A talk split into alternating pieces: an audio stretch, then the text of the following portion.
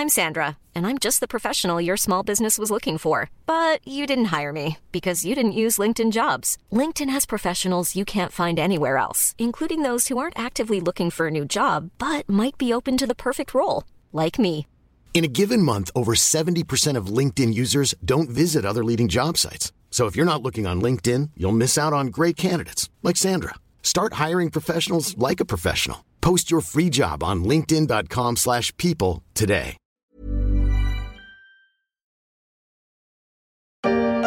Les centrales thermiques au charbon fournissent bon an mal an les deux tiers de l'électricité consommée en France. La découverte de nouvelles sources d'énergie ne saurait donc arrêter l'exploitation de cette richesse dont 50 siècles d'extraction pourraient à peine épuiser les réserves souterraines.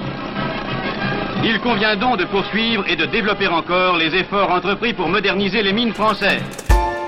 Incroyable document de l'INA publié en 1953, le charbon superstar en France dans l'industrie et pour le chauffage des ménages. C'était un an après le vote du premier plan quinquennal pour l'énergie nucléaire. 70 ans plus tard, en pleine crise énergétique, le charbon retrouve de sa splendeur un peu partout dans le monde, mais pas en France. Tant pis pour la planète.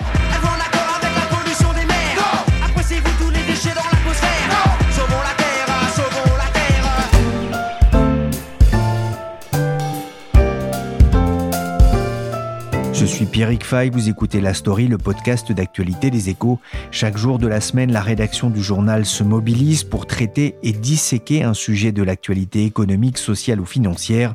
Aujourd'hui, on va essayer de comprendre pourquoi la planète s'emballe de nouveau pour le charbon. Les énergies vertes, censées représenter l'avenir, mais c'est bien le charbon noir qui fait son grand retour dans l'après-Covid.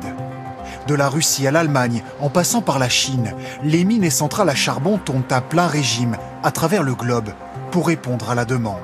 On ne parle que du prix de l'essence qui s'envole ou du prix de l'électricité et du gaz qui s'emballe. Mais le charbon retrouve aussi des couleurs. Après des années à broyer du noir, les prix grimpent aussi sur les marchés au plus haut depuis 13 ans. Le charbon que l'on pensait persona non grata jusqu'en Chine en raison de son impact sur le réchauffement climatique à l'instar des autres énergies fossiles. La suie, ces particules de carbone provenant de la combustion d'hydrocarbures, de charbon et de bois est le deuxième plus important facteur du réchauffement de l'atmosphère après le dioxyde de carbone, le principal gaz à effet de serre, selon une étude publiée en 2013 dans la revue américaine Geophysical Research Atmosphere. Le charbon flambe et ce n'est décidément pas une bonne nouvelle pour l'humanité. Bonjour Étienne Goetz. Bonjour. Vous êtes journaliste au service marché des échos, spécialiste des matières premières.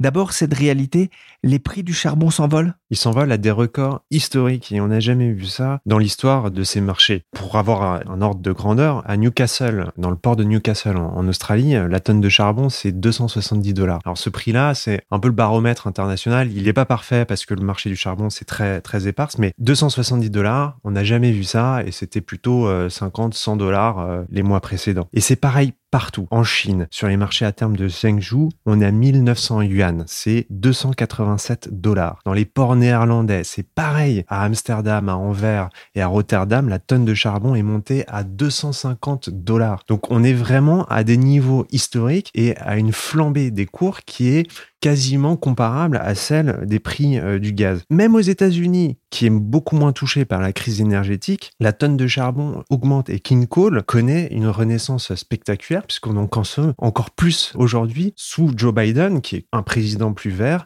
que sous Trump qui avait décidé de faire revivre euh, cette industrie-là. Donc euh, voilà, c'est euh, mondial, le cours du charbon augmente et sa consommation aussi.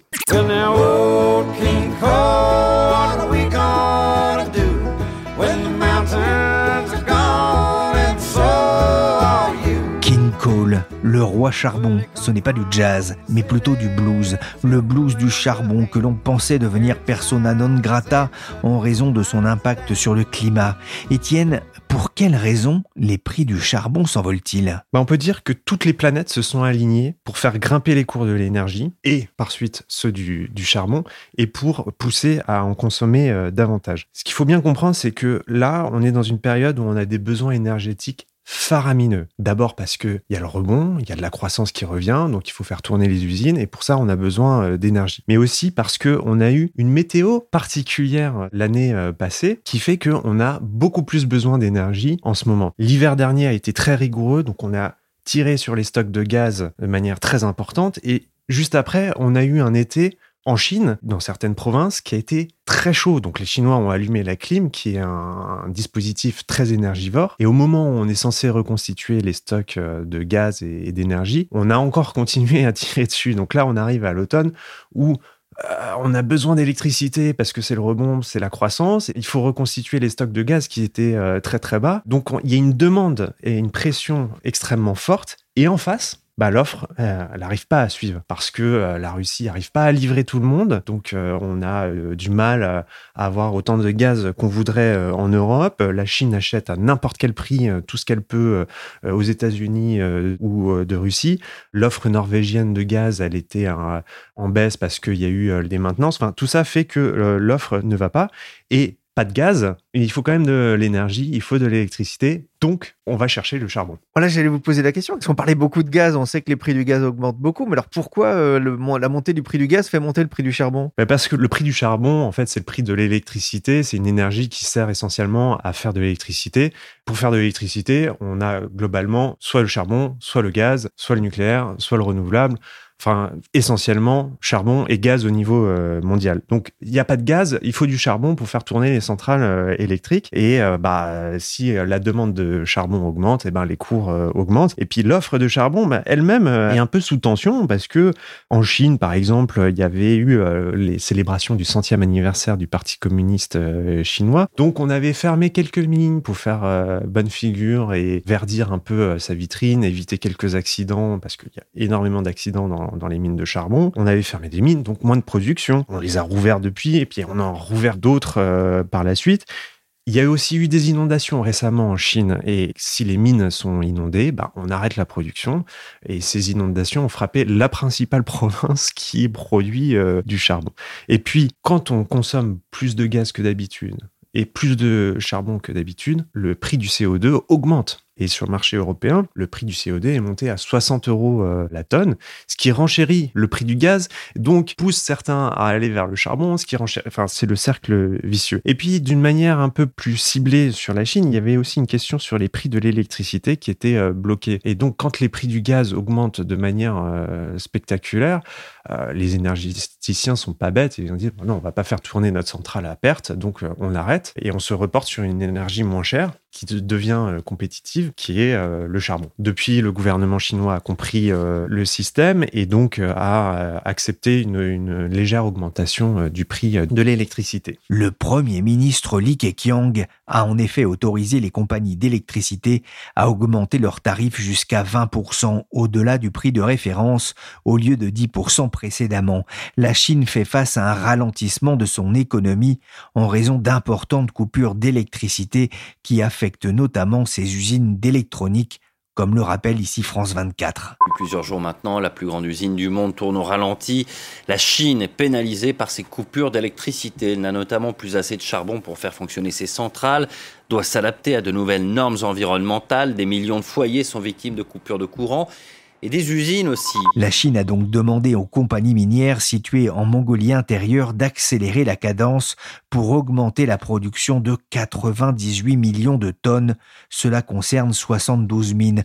On va revenir tout à l'heure, Étienne, sur le positionnement presque schizophrène de la Chine vis-à-vis du charbon. Mais avant, je voudrais revenir sur ce que vous nous expliquiez. On a bien compris le lien entre le prix du gaz et celui du charbon, mais ça a aussi des, conséquences sur les prix payés par les automobilistes à la pompe pourquoi? L'électricité, le gaz et le charbon sont intimement liés et corrélés. C'est un peu moins vrai pour le pétrole parce que le pétrole, on, l'utilise essentiellement pour le transport, pour faire euh, rouler les camions, les voitures euh, et, faire voler des avions, moins pour produire de l'électricité. Mais quand même, il y a quelques centrales euh, au pétrole, mazout, fuel qui ont été euh, rallumées.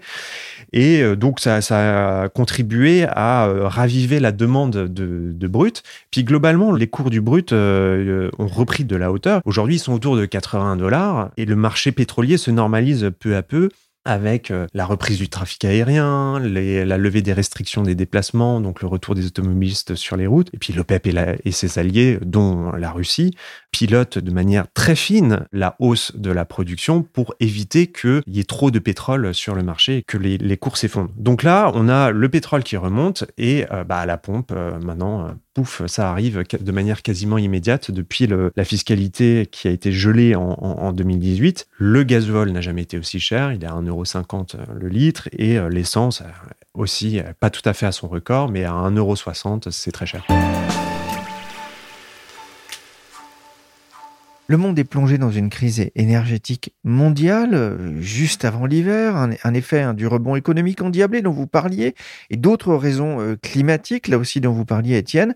La question qu'on se pose, évidemment, c'est est-ce que c'est durable? Alors faire des prévisions sur les marchés, c'est assez délicat et je me suis d'ailleurs euh, déjà cassé les dents euh, avec ce genre d'exercice, mais à un horizon court terme, c'est-à-dire sur l'année qui vient, on peut raisonnablement imaginer que euh, les tensions vont s'apaiser à la fin d'hiver, quand la demande euh, d'énergie pour le chauffage va disparaître. Mais là, on est dans une situation euh, un peu comme sur les marchés agricoles où pour prévoir les cours, en fait, il faut connaître la météo. Est-ce que ce sera début mars, fin avril De quelle ampleur ça, le dégonflement euh, va être Pour savoir ça, il faut connaître le thermomètre en décembre et en janvier euh, prochain. Et là-dessus, je peux pas vous dire euh, grand-chose. Donc, effectivement, on peut raisonnablement penser que euh, il y aura les tensions vont s'apaiser euh, à la à la fin de l'hiver. Ça, c'est à un horizon court terme. Mais sur le long terme, à 10 ans, 20 ans, 30 ans, il faut se préparer à une hausse des cours de l'énergie et des prix de l'énergie euh, partout euh, dans le monde parce que euh, toutes les planètes,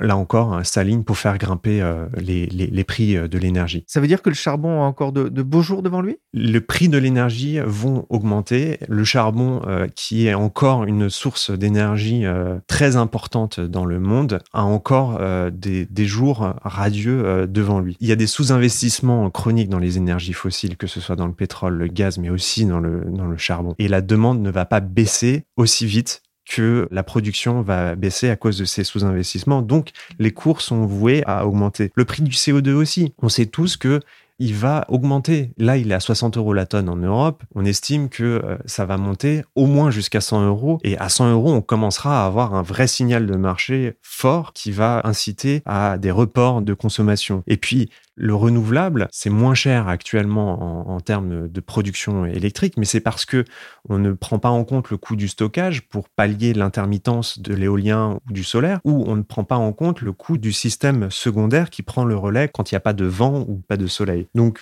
globalement, les cours de l'énergie vont augmenter. Pékin compte fermer cette année 1000 mines de charbon, supprimant ainsi 1 300 000 emplois dans ce secteur stratégique. Le gouvernement chinois réduit progressivement sa dépendance au charbon. C'était en 2016, hein, dans ce document de France 24, le charbon, l'or industriel chinois était en crise dans la ville de Datong, dans le nord du pays. Elle était surnommée la capitale du charbon. Étienne, la Chine n'a pas complètement fermé la porte au charbon? Ah non, on se demande même si elle a commencé à, à fermer cette porte-là. Alors, si on regarde en pourcentage, c'est vrai que la Chine est passée de 75% de son mix énergétique euh, au charbon à 60%, mais il y a encore 60% du, de sa consommation énergétique qui est liée au charbon.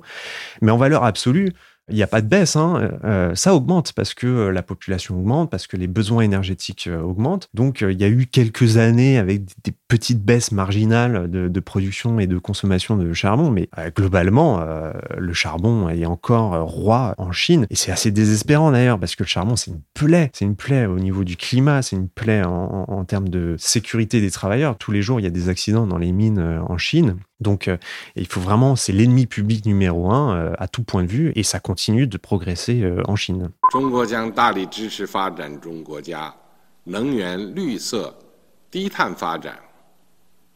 不再新建境外煤电项目。 Le 21 septembre, Xi Jinping annonçait à l'ONU que le pays ne construirait plus de nouvelles centrales à charbon hors de Chine et il arrêtera aussi d'en financer hors du pays.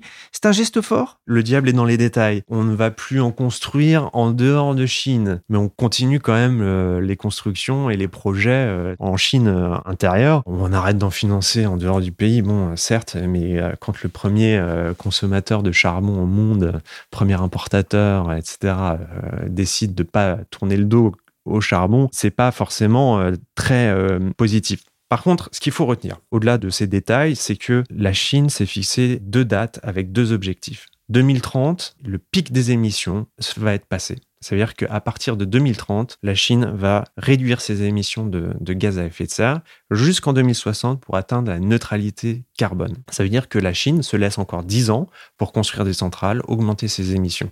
Voilà, c'est les deux grandes dates et les deux grands objectifs. Donc, il n'y a pas de contradiction majeure entre euh, les engagements de Xi Jinping, la réalité du terrain et ses objectifs. Un chiffre, 600. C'est le nombre de projets de centrales à charbon en Asie, selon le centre Carbon Tracker en juin dernier. Cela ne va pas dans le sens d'une limitation du réchauffement climatique, d'autant que plus de la moitié doivent être construites en Chine. Ce sont des investissements qu'on imagine importants, et si la Chine adopte un discours ambivalent, dans le même temps, Étienne, on observe aussi un changement des pratiques des établissements financiers, du moins dans les intentions. Alors, les banques et les assureurs, les assureurs ont des portefeuilles euh, d'investissement, les établissements financiers sont de plus en plus nombreux à avoir une politique euh, de sortie du charbon. On va arrêter de financer euh, les entreprises de, de charbon à horizon 2030 dans les pays de l'OCDE, à horizon de 2040 ailleurs et 2050 partout dans le monde. Globalement, c'est ce qui est fait. Et il faut dire que les banques françaises sont plutôt en pointe là-dessus. Mais c'est pas du tout le cas des autres établissements euh, étrangers qui euh, ne prennent pas ce genre euh, d'engagement. Et il y a encore des centaines de milliards qui sont drainés vers les énergies fossiles et notamment le charbon qui attire encore énormément d'argent. C'est vrai pour les établissements financiers américains, c'est vrai pour les établissements chinois. Le charbon ne manque pas de financement dans le monde. Malgré les engagements hein, de, de, plus en plus importants hein, de la part d'un certain nombre d'entreprises, de banques, de financeurs, en lien notamment avec des ONG. On parle beaucoup de la Chine, mais l'Inde, c'est peut-être un peu moins connu, c'est aussi un, très gros consommateur de charbon et là aussi les habitudes sont difficiles à, à faire évoluer. L'Inde, c'est le deuxième après la Chine euh, en termes de consommation de charbon et 50% de sa consommation d'énergie est liée au charbon et son mix électrique, c'est 70% de charbon. Donc l'Inde, effectivement, euh, a aussi un, un enjeu majeur pour décarboner l'économie mondiale et pour se sevrer euh, du charbon. Et là aussi, il y a eu des problèmes, les cours augmentent en Inde parce qu'il y a eu des pluies euh, diluviennes qui ont entraîné des perturbations de production dans telle ou telle région ou ont endommagé les infrastructures de transport entre la mine et les centrales. Donc l'Inde va peut-être aussi se tourner vers le marché international de manière plus prononcée pour pouvoir importer euh, depuis euh, l'Indonésie. C'est d'autant plus compliqué en Inde que l'Inde est à un niveau de développement inférieur à celui de la Chine et que l'énergie, malgré tout, eh ben, c'est l'alpha et l'oméga du, développement. Pour créer de la richesse et améliorer les conditions de vie, il faut de l'énergie. Et l'énergie la moins chère disponible immédiatement pour l'Inde, c'est le charbon. Donc ça va être très compliqué. Et surtout que là, on ne parle pas forcément de chauffage, on parle surtout de cuisine, c'est-à-dire qu'on se nourrit grâce à l'énergie produite par le, le charbon. Ils n'ont pas des fours électriques. Non, ils n'ont pas de four électrique. Et puis les centrales euh, qui font tourner des usines, elles fonctionnent elles aussi euh, essentiellement euh, au charbon. Donc ça va être très compliqué de produire de la richesse pour mieux partager, enfin améliorer le développement, construire des infrastructures, tout simplement. Euh, ça va être très compliqué de, de le faire en se passant de charbon. On n'en a pas fini avec le charbon. Non. Merci Étienne Goetz, journaliste au service marché des échos et spécialiste des matières premières. L'Inde, deuxième plus gros consommateur de charbon au monde, prévoit de construire 92 nouvelles centrales alors que le pays s'inquiète d'une pénurie de coke, alors que la mousson de septembre a affecté l'activité des mines. L'Inde possède en effet les cinquièmes réserves mondiales de charbon derrière les États-Unis, la Russie, la Chine et l'Australie l'Australie le mauvais élève du réchauffement climatique dont je vous parlerai dans un prochain épisode de la story. Le podcast des échos s'est terminé pour aujourd'hui. Cette émission a été réalisée par Willy Gann, chargé de production et d'édition Michel Varnet. Euh, vous êtes en vacances? Non, je suis au fond de la mine, je pousse des wagonnets. Et oui, pas besoin de creuser pour trouver la story. Elle est disponible sur toutes les plateformes de téléchargement et de streaming de podcasts comme Apple Podcast, Podcast Addict, Castbox ou encore Deezer, Spotify et Amazon Music.